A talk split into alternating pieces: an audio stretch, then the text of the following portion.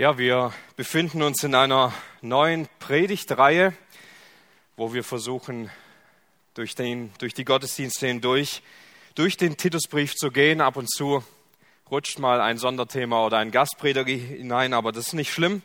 Wir gehen dann Stück für Stück voran mit dem Untertitel Gute Botschaft und gute Werke. Und so finden wir uns heute im zweiten Teil dieser Predigtserie und haben eine Botschaft, die Paulus Titus weitergegeben hat. Und so heißt dieser Titel der Predigt, Titus muss aufräumen. Und ich weiß nicht, ob ihr das kennt, auch ihr Kinder, ob ihr euer Zimmer ordentlich heute hinterlassen habt, als ihr hergekommen seid. Ich persönlich muss immer wieder feststellen, ja, das ist eine Herausforderung. Ein ordentliches Zimmer zu haben, ein ordentliches Zuhause zu haben, das ist eine Herausforderung. Wer kennt das nicht? Wenn man dann in diesem Zimmer steht und alles ist voller Unordnung und man weiß gar nicht so recht, wo man anfangen soll, wo man anfangen kann. Und bevor man überhaupt eine Sache aufgeräumt hat, ist die Motivation schon wieder genauso schnell weg, wie sie gekommen ist. Ich erinnere mich sehr gut daran, als wir unser Haus gekauft hatten, musste es zuerst entrümpelt werden. Und wir sagten damals den Vorbesitzern, kein Problem, wir räumen das Haus aus. Hauptsache, ähm, ihr geht dann. Und äh, jedenfalls war das dann doch größer als gedacht. Ein Container nach dem anderen musste gefüllt werden und wir wussten gar nicht so wirklich, wo können wir anfangen, wo müssen wir anfangen, wie geht es Stück für Stück voran, was hat Priorität, was ist wirklich wichtig, was kommt zuerst. Und Titus hatte eine sehr ähnliche Situation. Er wusste nicht, wo er anfangen soll. Er war dort auf Kreta und muss dort irgendwie Ordnung schaffen, aber er weiß gar nicht so wirklich wie.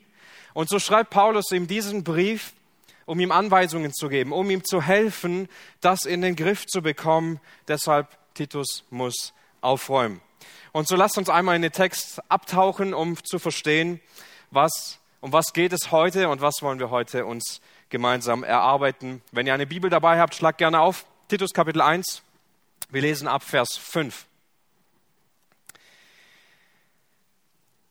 Deswegen ließ ich dich in Kreta zurück, damit du das, was noch mangelte, in Ordnung bringen und in jeder Stadt Älteste anstellen möchtest, wie ich dir geboten hatte. Wenn jemand untadelig ist, der Mann einer Frau, der gläubige Kinder hat, die nicht eines ausschweifenden Lebens beschuldigt werden oder zügellos sind. Denn der Aufseher muss untadelig sein als Gottes Verwalter, nicht eigenmächtig, nicht zornmütig, nicht dem Wein ergeben, nicht ein Schläger, nicht schändlichem Gewinn nachgehend, sondern gastfrei. Das Gute liebend, besonnen, gerecht, fromm, enthaltsam, anhängend dem zuverlässigen Wort nach der Lehre, damit er fähig sei, sowohl mit der gesunden Lehre zu ermahnen, als auch die Widersprechenden zu überführen. Diesen Text möchten wir uns heute genauer ansehen. Wir möchten ihn einerseits erklären, aber auch verstehen, um zu verstehen, wie wichtig dieser Text für unser Leben heute ist. Wie wichtig dieser Text dafür ist, wie wir Christus ähnlich werden können.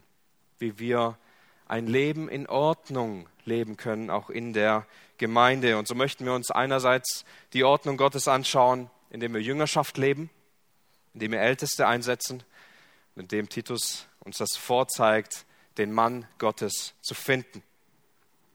Also zunächst Gottes Ordnung, Jüngerschaft leben. Paulus und Titus, sie haben eine längere Geschichte miteinander und sie haben eine tiefe Beziehung, die sie miteinander verbunden hatte. Sie pflegten diese Beziehung über einen längeren Zeitraum.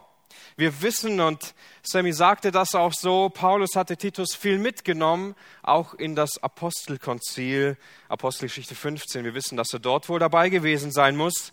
Und er durfte an Paulus lernen, was es heißt, treu zu dienen, was es heißt, sein Leben Gott hinzugeben. Durch Schwierigkeiten, durch Not, durch Menschen, die sich abwenden dorthin durchzugehen und von Paulus zu lernen. Und in Vers 4, da sagt im Titusbrief Paulus, Titus, meinem echten Kind nach unserem gemeinschaftlichen Glauben. Also hier wird sichtbar, dass Titus bei Paulus wahrscheinlich zum Glauben kam und sehr viel mit ihm unterwegs war, denn er schreibt hier, dass sie einen gemeinschaftlichen Glauben haben. Also, dass sie ihren Glauben geteilt haben, dass sie ihren Glauben gemeinsam ausgelebt haben, voneinander lernen konnten und miteinander diesen Weg gegangen sind.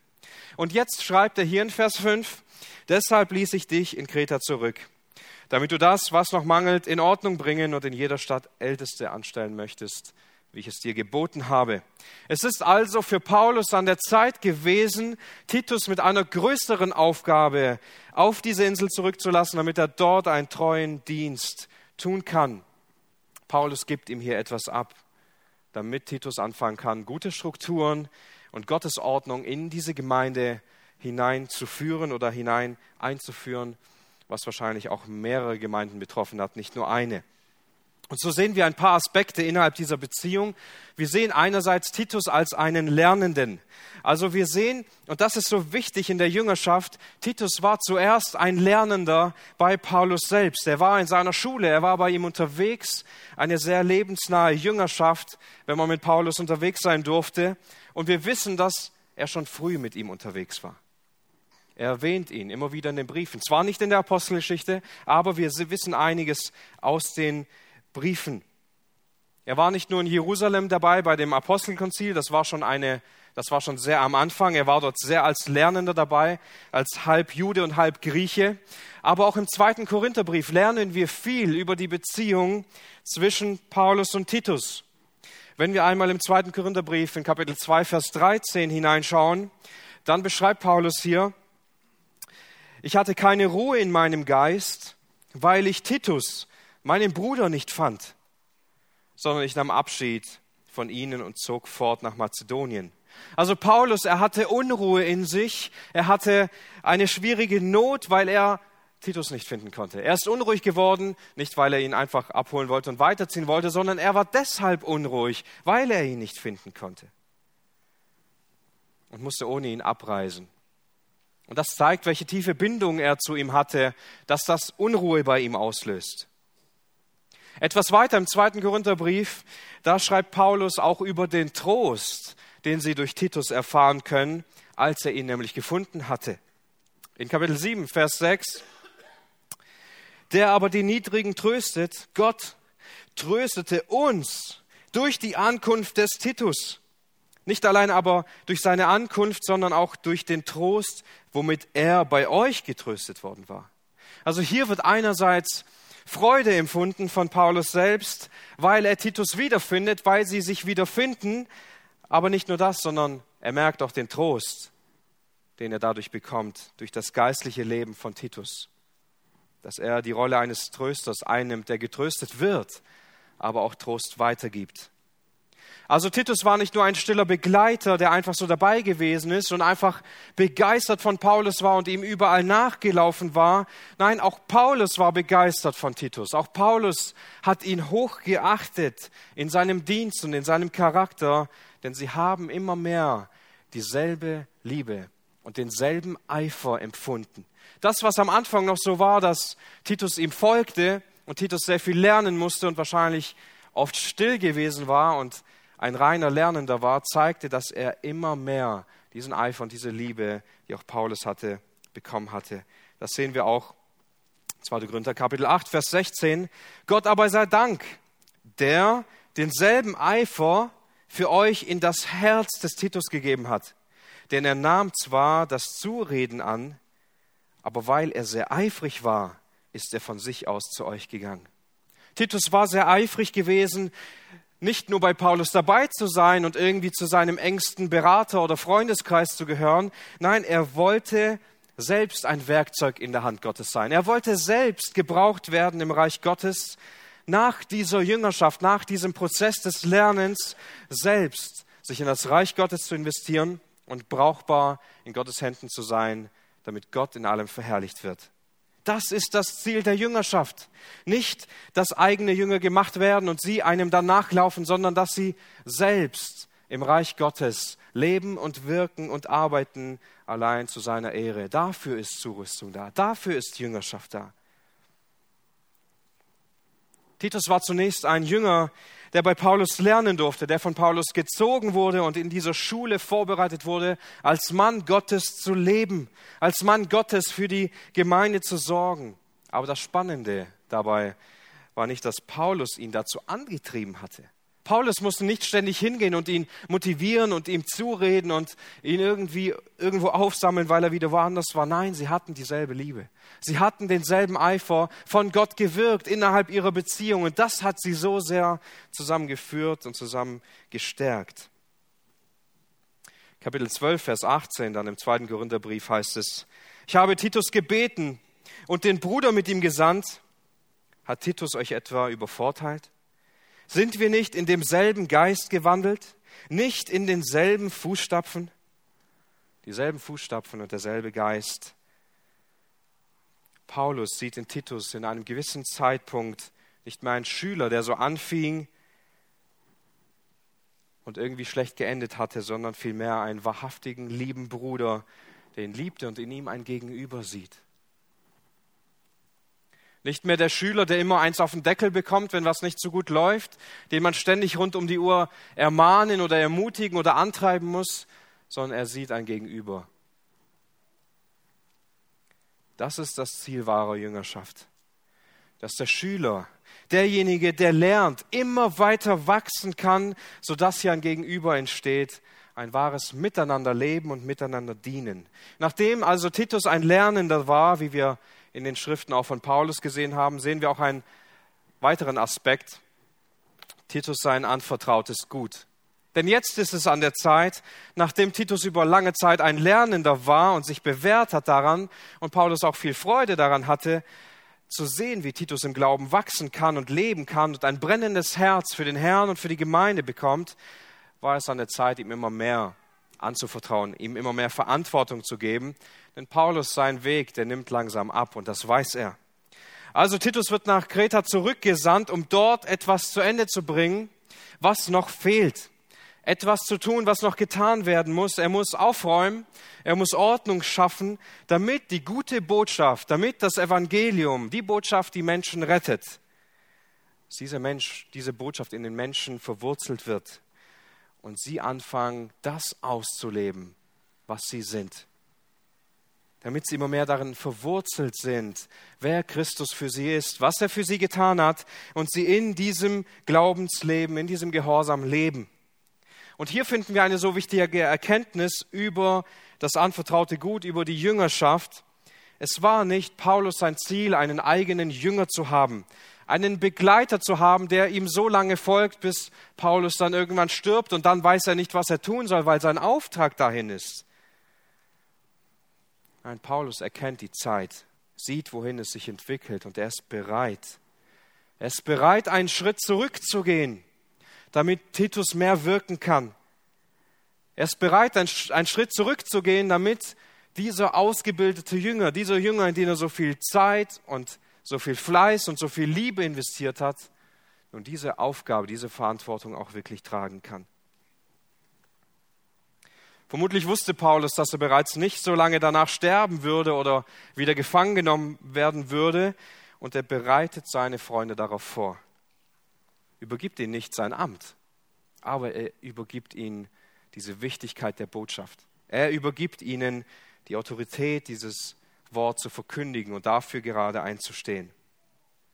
Es ist ein Teil der Ordnung Gottes, dass wir Jüngerschaft leben, dass wir im Evangelium unsere Beziehungen ausleben und anderen Menschen zeigen, was es heißt, an ihn zu glauben und im Glauben zu leben. Das ist das, was auch Paulus in 2 Timotheus 2, Vers 2 schreibt. Was du von mir in Gegenwart vieler Zeugen gehört hast, das vertraue treuen Menschen an, die tüchtig sein werden, auch andere zu lehren. Das war das, was Paulus getan hat. Das ist das, was auch wir tun müssen. Warum entstehen oft Spannungen zwischen Generationen? Warum passiert das? Mangelnde Jüngerschaft ist die Antwort. Weil wir keine Jüngerschaft machen. Weil wir oft nicht in diesen Jüngerschaftsbeziehungen leben. Deshalb haben wir diese Spannungen so oft. Warum ist oft kein Vertrauen in der Gemeinde da, in bestimmten Beziehungen oder in bestimmten Kreisen? Weil wir nicht in Jüngerschaft leben, weil wir nicht voneinander lernen, weil die jungen Leute oft sich selbst überlassen sind oder die jungen Leute dann nicht lernbereit sind, von der älteren Generation zu lernen, weil wir nicht aufeinander zugehen. Deshalb entstehen so viele Probleme, so viele Probleme zu Hause, wenn die Teenager sich von den Eltern entkoppeln. Das Problem ist Jüngerschaft. Deshalb so viele Spannungen. Ein dritten Aspekt, den wir erkennen können, ist ein Grundgedanken in der Jüngerschaft, ein ersetzbares Werkzeug zu werden, Ersetzbarkeit anzustreben. Jeder wahrhaftige Diener in der Gemeinde Gottes ist für Gott ein absolut ersetzbares Werkzeug. Denn es geht niemals um den Diener. In der Gemeinde geht es nicht um dich. Und es geht auch nicht um mich und es geht auch nicht um irgendjemand anderes. Es geht um unseren Herrn Jesus Christus. Darum geht es in der Gemeinde. Es geht nicht um einzelne Menschen, sondern es geht um den Herrn und Heiland dieser Gemeinde. Wir sind Werkzeuge, aber keine unersetzbaren. Wir sind ersetzbar. Paulus geht nicht selbst auf Kreta zurück und regelt dort die Situation irgendwie selbst, obwohl er früher ja 18 Monate in Korinth war, drei Jahre in Ephesus war. Aber jetzt ist nicht seine Zeit, dort zu sein. Jetzt ist es die Zeit für Titus, dort zu sein. Titus ist letztendlich ebenso ein Werkzeug. Auch wenn er hier auf diese Bühne tritt in, in Kreta und dort in diesen Städten Älteste einsetzen soll, in den Gemeinden, die dort entstanden sind, es ist jetzt die Zeit für ihn. Aber es wird nicht immer seine Zeit sein. Jetzt arbeitet er dort und wirkt er dort und schafft Ordnung und nimmt diese Planungen auf und irgendwann muss er diesen Ort wieder verlassen. Vielleicht viel früher, als er denkt. Wenn ihr mal am Ende des Titus hineinschaut, in Kapitel 3, Vers 12, als Paulus diesen Brief abschließt, da schreibt er, wenn ich Artemas oder Tychikus zu dir senden werde, so befleißige dich, zu mir nach Nikopolis zu kommen, denn ich habe beschlossen, dort zu überwintern. Also zuerst bekommt Titus so viel Autorität in seinem ganzen Fleiß und in seiner ganzen Liebe, dort vor Ort Ordnung zu schaffen, Autorität aufzubauen und dann, wenn er von allen geschätzt und geliebt wird und die Menschen dort Christus lieben und ihm nachfolgen, dann kommt ein anderer und dann verlässt du wieder diesen Ort. Das ist so, wenn ich zu einem meiner Kinder sage, komm, räum doch dieses Spielzimmer auf und wenn du fertig bist, dann geh irgendwo anders hin, damit deine Geschwister dort spielen können. So fühlt es sich für Titus an. Räum du das Zimmer auf, bring dort Ordnung hinein und spielen, wenn es dann schön ist, dürfen deine Brüder, die dich dann ersetzen und dann kommst du zu mir, zu der nächsten Schwierigkeit, zu dem nächsten Problem. Aber genau das ist es. Genau darum geht es, weil es nicht um uns geht. Ist das einfach? Überhaupt nicht. Jedenfalls nicht, wenn uns unser Name und unsere Ehre wichtig wäre. Titus ging es nicht um seine Ehre und seinen Ruf. Warum war er in Kreta? Wegen dem Evangelium. Also, was ist die Grundregel? Sei ein ersetzbares Werkzeug. Wenn du einen Gruppendienst in der Gemeinde leitest und du machst dich innerhalb von diesem Gruppendienst unersetzbar, dann machst du einen Fehler, denn du baust den Dienst für dich auf. Wenn du denkst, dass in deinem Dienstbereich in der Gemeinde nichts mehr läuft, wenn du nicht mehr da sein könntest oder wärst und was Wichtiges wegbricht und alle Menschen leiden, dann hast du nicht begriffen, worum es geht. Denn darum geht es nicht, dass ein Dienst von dir abhängt oder ein Dienstbereich. Wenn du Jüngerschaft betreibst, dann verstehst du, worum es geht. Wenn du Jüngerschaft auslebst, verstehst du, worum es geht, weil es geht nicht darum, dass wir groß sind, sondern es geht darum, dass wir Menschen zurüsten und sie ausbilden und Zeit und Liebe in sie investieren, damit sie uns ersetzen können, damit sie nachrücken können. Denn wenn unsere Zeit da ist und wir einen Schritt zurückgehen müssen, sind sie da. Und Gott wird sie gebrauchen in der Gemeinde, um weiterzumachen. Durch Jüngerschaft arbeiten wir ganz konkret daran, dass Gott uns diejenigen, die wir prägen und die wir erziehen und die wir versuchen im Glauben zu prägen, sie machen uns ersetzbar. Am Anfang war es Paulus nicht. Am Anfang war er sehr wichtig. Gott wollte ihn genauso gebrauchen. Aber Paulus hat darauf hin, hingearbeitet, dass er ersetzbar wird.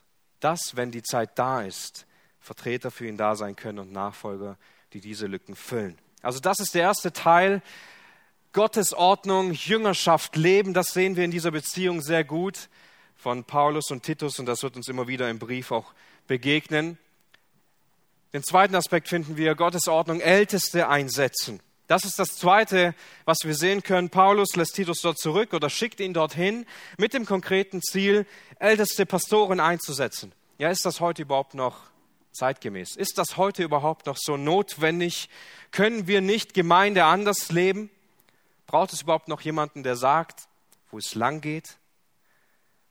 Ich will kurz darauf eingehen, warum es in der Zeit von Titus so wichtig war, Älteste einzusetzen und warum wir auch dadurch so viel für unsere Zeit lernen können, warum es heute eben noch so wichtig ist, dass es Älteste in einer Gemeinde gibt. Dafür finden wir drei Gründe, die auch im Titusbrief äh, hervorkommen und sichtbar werden. Das erste ist, es braucht eine Gemeinde Älteste, um das Evangelium zu verkündigen und den Kurs zu halten. Der erste Grund dafür ist die gute Botschaft, das Evangelium, das Menschen rettet. Denn es braucht in der Gemeinde Menschen, die dafür sorgen, dass diese gute Botschaft gepredigt wird und dass der Fokus darauf abzielt. Dass alles, was in der Gemeinde getan hat, sich diesem obersten Ziel unterordnen muss, nach dem Evangelium. Das ist das Wichtigste für die Gemeinde. Paulus geht an mehreren Stellen im Brief auch darauf ein, wie wichtig diese Zentralstellung der guten Botschaft ist und dass Titus auch ganz dafür sorgen soll, dass das heute im Zentrum steht. Nun, heute geschieht es oft in Gemeinden, dass das Evangelium nicht mehr zentral ist, dass die Botschaft nicht mehr im Fokus steht, sondern vielleicht die Musik und die Anbetung mehr Zeit einnimmt, mehr Fokus bekommt oder ein Kinderprogramm, was auch immer mehr sich verbreitet. Oder wichtige Beiträge, die dann irgendwo mit eingeplant werden und die bekommen immer mehr einen Fokus. Oder es werden inhaltliche Abstriche gemacht und das Evangelium wird nicht mehr vollständig gepredigt.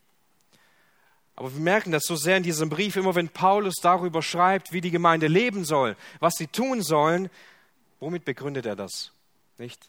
Seid doch gute Menschen, tut doch das, was gut ist sondern er begründet es immer mit dem Evangelium. Wir finden zwei große Texte, Kapitel 2 ab Vers 11 und Kapitel 3 ab Vers 1, wo Paulus genau das begründet. Warum leben Christen so, wie sie leben? Warum sollen sie Gott ähnlicher werden? Wegen dem Evangelium. Weil Jesus Christus sich für unsere Sünden hingegeben hat. Deshalb sollen wir für ihn leben. Weil er unsere Schuld bezahlt hat, weil wir Gerechtigkeit nur in ihm empfangen. Deshalb sollen wir nach diesem Evangelium leben.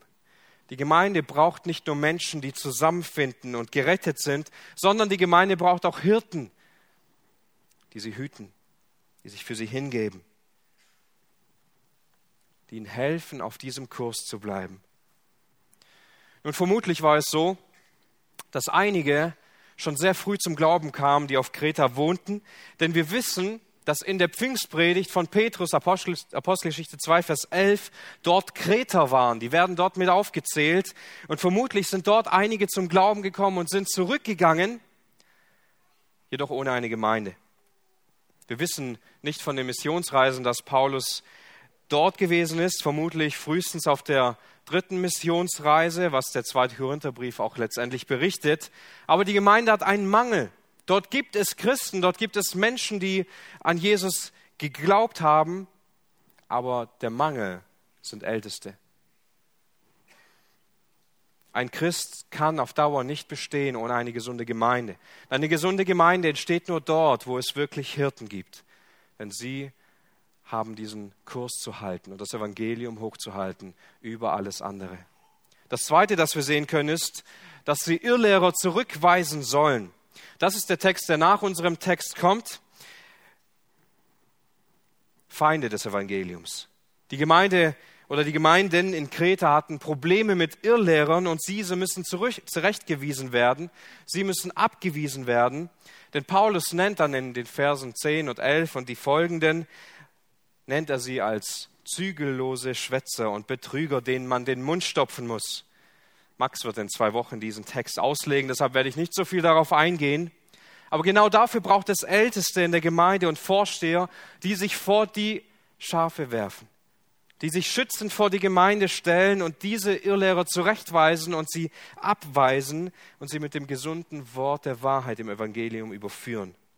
Denn Irrlehrer kommen nicht immer nur von außen heran, sogar selten von außen heran und klopfen an und bieten wie ein Staubsaugerverkäufer irgendwie eine Irrlehre an und dann schleicht es sich in die Gemeinde hinein. Nein, sie kommen meistens von innen. Sie wachsen im Inneren der Gemeinde auf und bauen sich einen Kreis auf. Und deshalb braucht es Älteste und Hirten, die das sehen können, die diese Entwicklung abschätzen können und früh dagegen vorgehen können, indem sie das Evangelium predigen, die Gemeinde dazu anhalten, dies festzuhalten. Und ein drittes Vorbild, ein drittes Beispiel, die Gemeinde braucht Vorbilder. Das ist der letzte Grund, den wir auch hier sehr gut sehen können. Die Gemeinde braucht Vorbilder, denn die Kreter, sie waren ein sehr, zumindest zum Teil sehr unzivilisiertes Volk. Sie waren so stolz darauf, Lügner zu sein. Das war das Größte, dass sie Lügner sind und sie haben sich so darüber gefreut auch, dass sie zügellos leben, sich an nichts halten, keine Grenzen haben. Sie brauchten Vorbilder, denen sie nacheifern können indem sie ihre eigene Lebensweise dadurch hinterfragen, weil die Vorbilder ganz anders leben. Indem sie das ausleben, was sie predigen. Eine Gemeinde ohne Hirten ist wie eine Armee ohne Offiziere.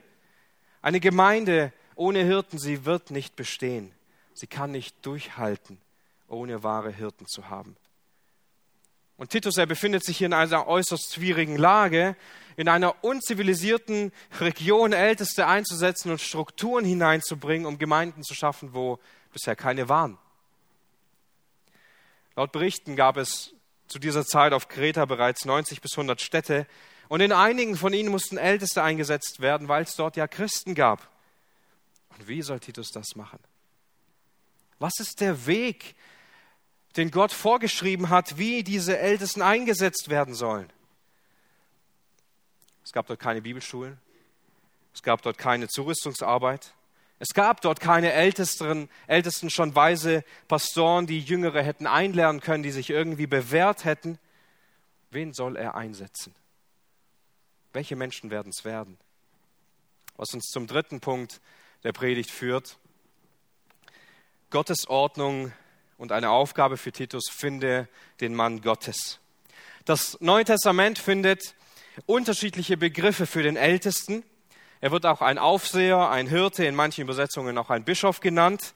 Das ist alles dieselbe Person und dasselbe Amt. Es beleuchtet nur unterschiedliche Aspekte des Amtes. Während sich der Hirte darauf bezieht, dass er ein Unterhirte unter Christus ist und sich um die Herde kümmert, er sie leiten und sie führen und sie beschützen soll, bezieht sich dieser Titel des Ältesten noch viel mehr auf seine persönliche Reife vor Gott und seinen Charakter. Aber es ist dasselbe gemeint, denn zunächst sagt er in Vers 5, und in jeder Stadt Älteste anstellen möchtest, und dann zählt er einige Dinge auf, und, aber in Vers 7 heißt es, denn der Aufseher muss untadelig sein. Und es geht hier ganz klar hervor, dass er nicht von zwei Ämtern spricht, sondern von einem Amt. Also er meint mit dem Aufseher und dem Ältesten dasselbe Amt für die Gemeinde. Ein Ältester wird nicht einfach von der Gemeinde gewählt oder dann entschieden, so nach Sympathie oder nach dem Aussehen. Die schönsten Männer werden dann Älteste oder die besten Handwerker oder sonst was. Sie werden viel mehr anerkannt. Sie werden viel mehr gesehen, weil sie so sind. Nicht, weil sie irgendwie so werden müssen und weil man so viel in sie investieren muss, damit sie es irgendwann sind, sondern sie sind es. Und Titus soll sie in der Gemeinde finden. Worauf also Paulus Titus hier aufmerksam macht, ist nicht, suche diejenigen, die die meiste Erkenntnis haben, diejenigen, die am gefesselsten predigen könnten, diejenigen, die Menschen am allermeisten beeinflussen können. Such nicht die Ingenieure und die Projektmanager und die größten Denker, die du irgendwie findest. Das sind nicht diejenigen, die gebraucht werden in erster Linie als Älteste. Wonach Titus ausschauen soll, ist folgendes. Suche Männer, die Christus ähnlich sind. Suche Männer, die Jesus lieben und sich ihm hingegeben haben. Suche Männer, die erfüllt sind von dem Heiligen Geist. Suche Männer, die Gottes Wort lieben und damit umgehen können. Suche diejenigen, die alles bereit sind, für ihn aufzugeben. Wir können nicht den Glauben anderer Menschen sehen.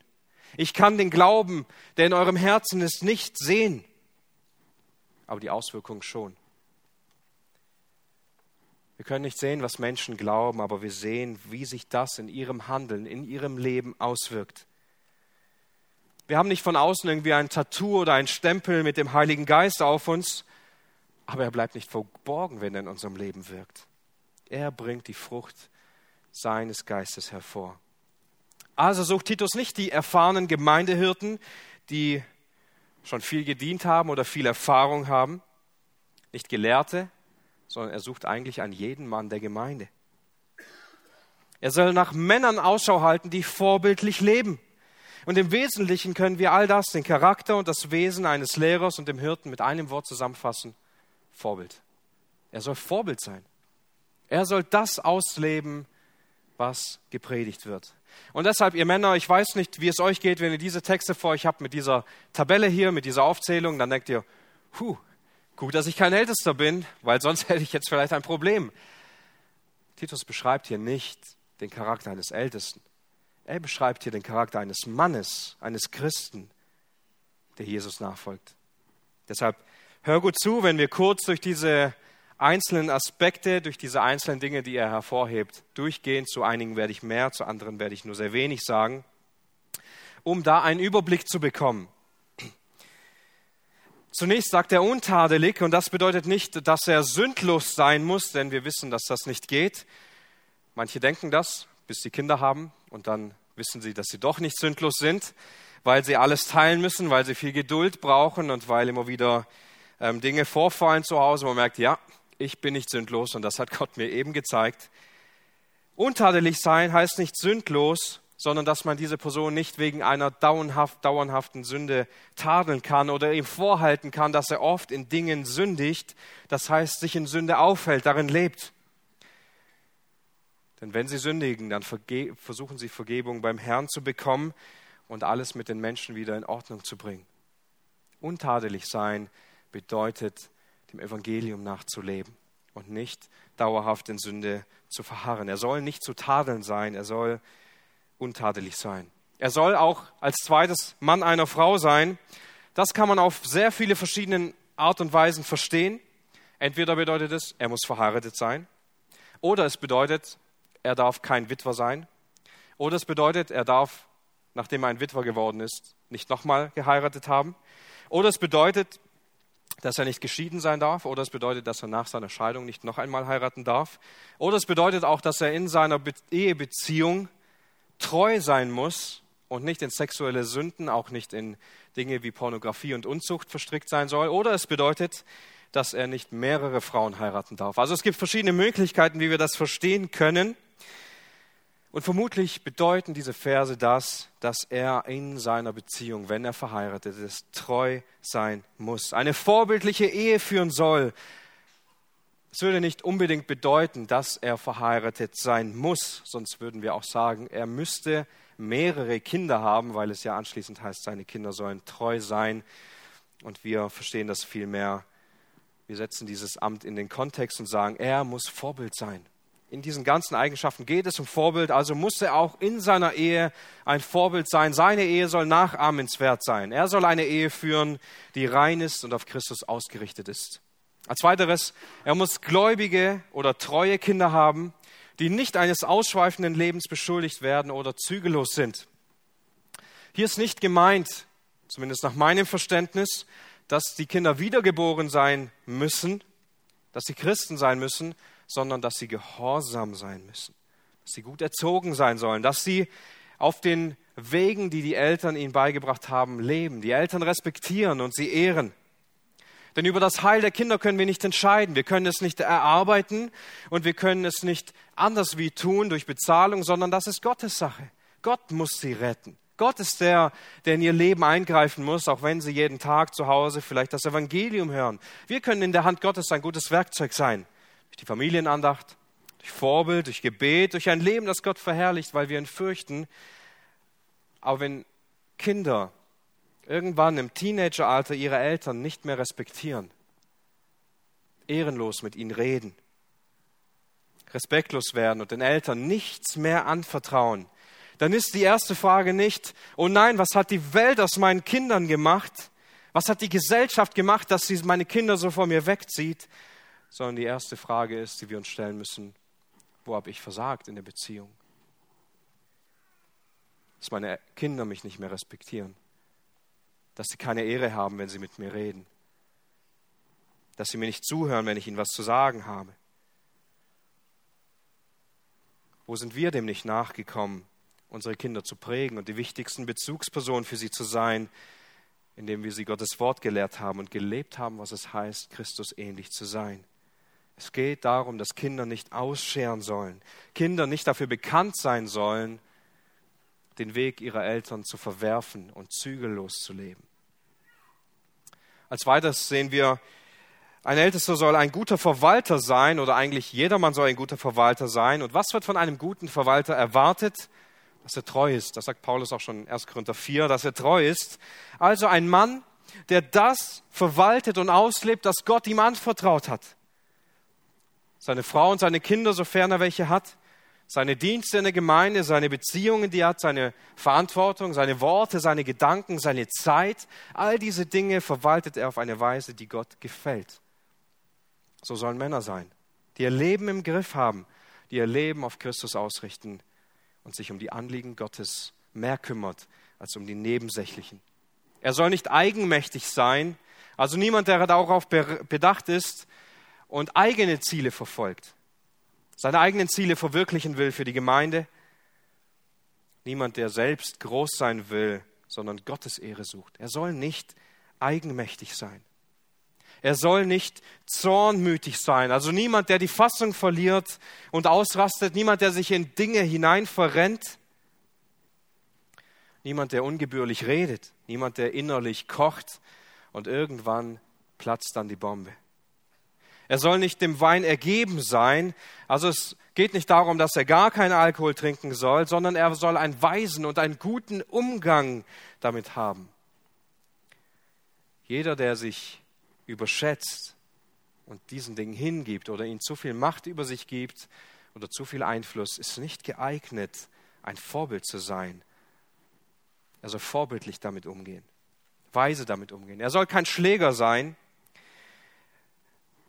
jemand, der Gemeindekonflikte nur mit Fäusten regeln kann oder in einen Käfigkampf geht, um dort irgendwie zu zeigen, wer jetzt wirklich Recht hatte und dessen Lehre wird dann umgesetzt, das wird nicht funktionieren. Niemand, der die Fassung verlieren kann oder es als eine Option sieht, nicht mehr zu kommunizieren, also aus dem Weg zu gehen. Hier schwingt auch dieses Wort Streitsucht mit, also jemand, der gerne streitet und gerne bis ins Letzte hinein diskutiert. Er ist nicht geeignet. Denn der Mensch sucht Streit. Der Mensch sucht seinen Sieg in diesen Dingen, während Gott Frieden will. Während Gott Frieden schafft durch seinen Sohn in unserem Leben. Er soll nicht nach schändlichem Gewinn nachgehend sein, also niemand, der sein Leben nach Gewinn orientiert, niemand, der seinen Beruf über die Gemeinde stellt, niemand, der sich einen Beruf aussucht und dann wenig in der Gemeinschaft der Gemeinde da sein kann, sondern jemand, der seinen Dienst und sein Leben für den Herrn höher stellt als seinen Beruf soll niemand sein, der darauf bedacht ist, finanziell immer abgesichert zu sein, sondern jemand, der bereit ist und darauf hinlebt, sein Erbe vom Himmel zu erwarten. Jesus wurde für uns arm, damit wir in ihm reich sein können. Nicht damit wir durch Geld reich sein können, sondern er hat sich selbst arm gemacht für uns, sagt der zweite Korintherbrief, damit wir reich in ihm sein können. Deshalb muss das in unserem Leben über alles sein. Ein Mann zu sein, der sich mit dem begnügt, was Gott ihm gibt und sich nicht ständig danach ausrichtet, mehr haben zu wollen. Und nachdem bis jetzt Eigenschaften genannt wurden, die wir auch durchgegangen sind, die negativ waren, folgen einige positive. Er soll gastfrei sein. Er soll gastfreundlich sein. Das Haus eines Mannes, der Vorbild für die Gemeinde ist, soll immer offen sein für alle Menschen, die christliche Gemeinschaft brauchen, die dort bei ihm sein können, die dort leben können. Er soll Menschen bei sich haben, die er ermutigen kann, denen er helfen kann, die er ausrichten kann. Er soll sie aufnehmen, als ob es der Herr persönlich wäre. Er soll das Gute lieben. Er soll das Gute lieben und schätzen und sich von Fragwürdigem enthalten. Sein Reden und Handeln und sein Beschäftigen sollte mit guten Dingen gefüllt sein, seine Zuneigung Gott wohl zu gefallen. Er soll besonnen sein. Er soll klar denken. Er soll sein Leben beherrschen und im Griff halten. Niemand, der ohne Disziplin lebt, ohne Struktur lebt, sich nicht von Gefühlen leiten lässt, nicht gefühlsbasierte Entscheidungen trifft. Er soll besonnen sein. Er soll gerecht sein, gerecht anderen Menschen gegenüber. Er soll sie lieben und ihnen dienen und ihnen die Gerechtigkeit Gottes in, ihrem, in seinem Handeln zum Ausdruck bringen. Fromm. Er soll heilig vor Gott leben. In der Heiligung wachsen und vorangehen und anderen daran ein Vorbild sein, was es heißt, in der Heiligung zu wachsen. Er soll kontinuierliche und feste Beziehung zu Jesus Christus haben, die davon geprägt ist, ihm immer ähnlicher zu werden. Und schließlich die Enthaltsamkeit, sich zu beherrschen. Das bedeutet eigentlich im Kern, jedes Begehren und jedes Verlangen und jede Leidenschaft im Leben genauso im Griff zu haben, dass wir darin Gott gehorsam sind und uns für die wichtigsten Dinge im Leben entscheiden und das angemessen verwalten. Und dann kommt in Vers 9 eine weitere Qualifikation hinzu, der Umgang mit dem Wort Gottes. Ich zitiere nochmal Vers 9 anhängend dem zuverlässigen Wort nach der Lehre, damit er fähig sei, sowohl mit der gesunden Lehre zu ermahnen, als auch die Widersprechenden zu überführen. Also ein Glaubensleben von einem Mann, der ein Vorbild ist, soll so geprägt sein, dass er viel Zeit im Wort Gottes verbringt, dass er Gottes Wort kennt, dass er darin lebt, dass er dort zu Hause ist. Er soll mit Gottes Wort verklebt sein. Das bedeutet dieses Wort, das hier steht für anhängend dem zuverlässigen Wort. Er soll mit dem Wort Gottes verbunden sein, dass es nicht mehr wegzudenken, nicht mehr zu trennen ist. Treu und klar am Evangelium festzuhalten und es hochzuhalten, bekannt dafür zu sein, dass er ständig über Gottes Wort redet. Und Paulus nennt hier zwei Dinge darüber, über Gottes Wort. Einerseits soll er mit der gesunden Lehre ermahnen und lehren, aber er soll auch überführen.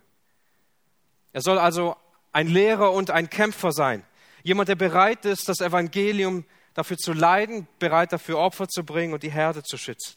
Es heißt hier nicht, dass er unbedingt ein sehr begabter Prediger vorne auf der Kanzel vor mehreren hundert Leuten sein muss, aber er muss mit dem Wort Gottes umgehen können.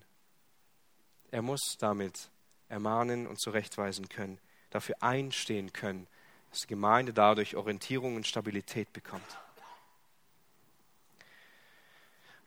Ihr Lieben, das ist der Mann, den Titus finden soll. Oder diese Männer soll er finden. Wohl bemerkt, er soll mehrere Älteste einsetzen. In erster Linie sind das hier nicht Pastoren.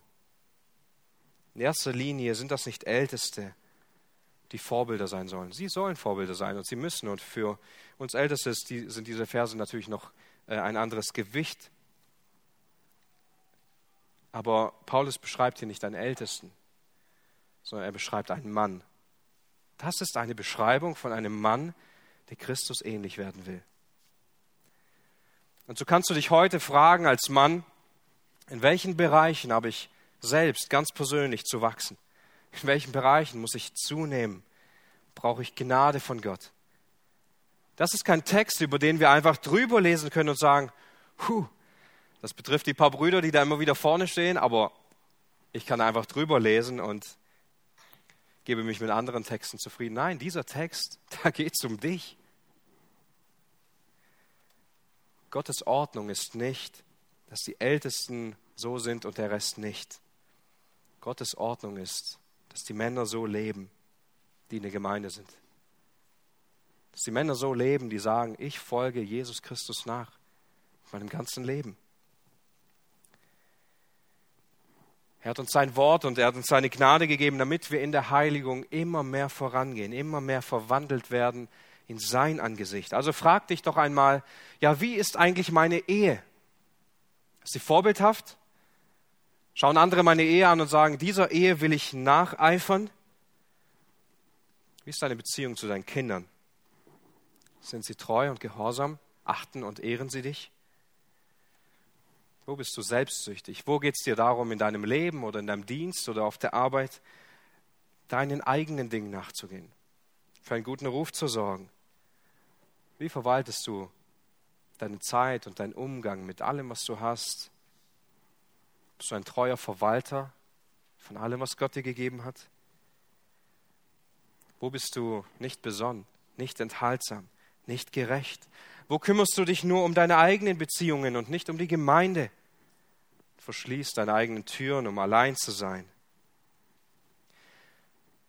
Denk einmal darüber nach. Lest nicht einfach über diese Verse drüber. Und vielleicht sitzt du als Frau hier und denkst, danke für diese Botschaft, mein Mann braucht es so sehr. Das ist die Botschaft des Jahres, der muss einfach verändert werden. Deswegen habe ich fairerweise auch ein paar Fragen für dich vorbereitet. Und du kannst dich fragen, wie viel betest du eigentlich für Wachstum und Liebe im Leben deines Mannes, bezogen auf Jesus Christus?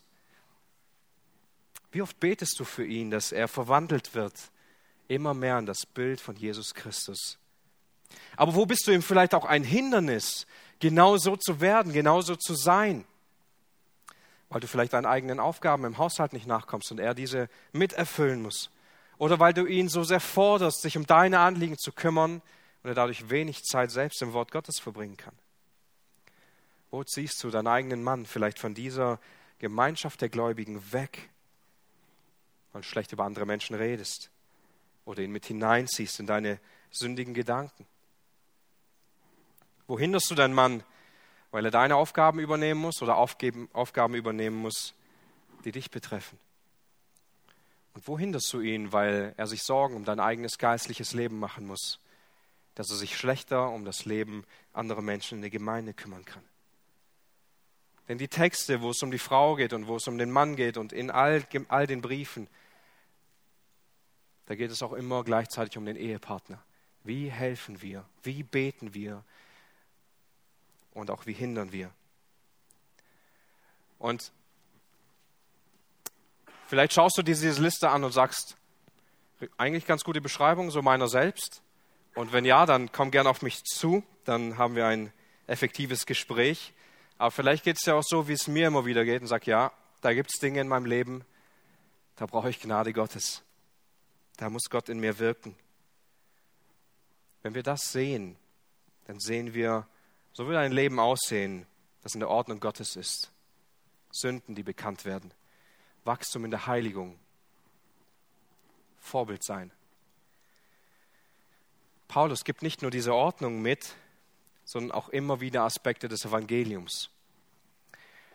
Und wenn wir das verpassen, wenn wir dieses Zusammenspiel verpassen zwischen der guten Botschaft und den guten Werken, dann landen wir entweder in einer Verhaltensänderung, dass wir immer nur an uns selbst arbeiten, aber unser Herz bleibt gleich, oder wir enden in einer Frustration, weil wir es nicht schaffen. Nimm diese Eigenschaften und denk darüber nach. Was beinhalten sie? Denk darüber nach, was ist das größte Vorbild darin, was ist das größte Vorbild für dich, so zu sein.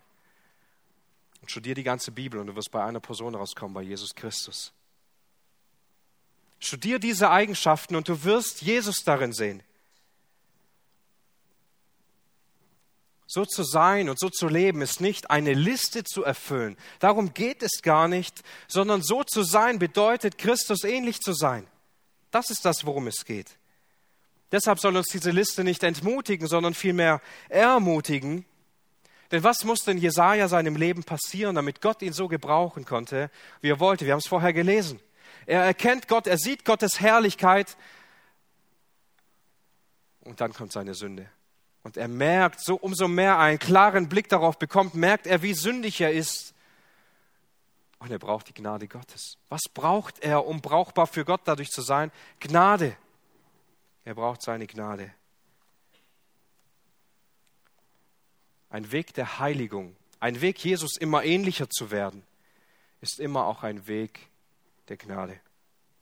Es ist nicht einfach eine Last, die auf uns liegt und sie schwer liegt, sondern es ist auch Gnade, die Gott gibt, Gnade, die wirkt. Wir brauchen Gnade, wenn wir heilig leben wollen. Und diese Gnade schenkt Gott uns in Jesus Christus, der sein Leben für uns hingegeben hat. Das zieht sich durch diesen ganzen Brief hindurch.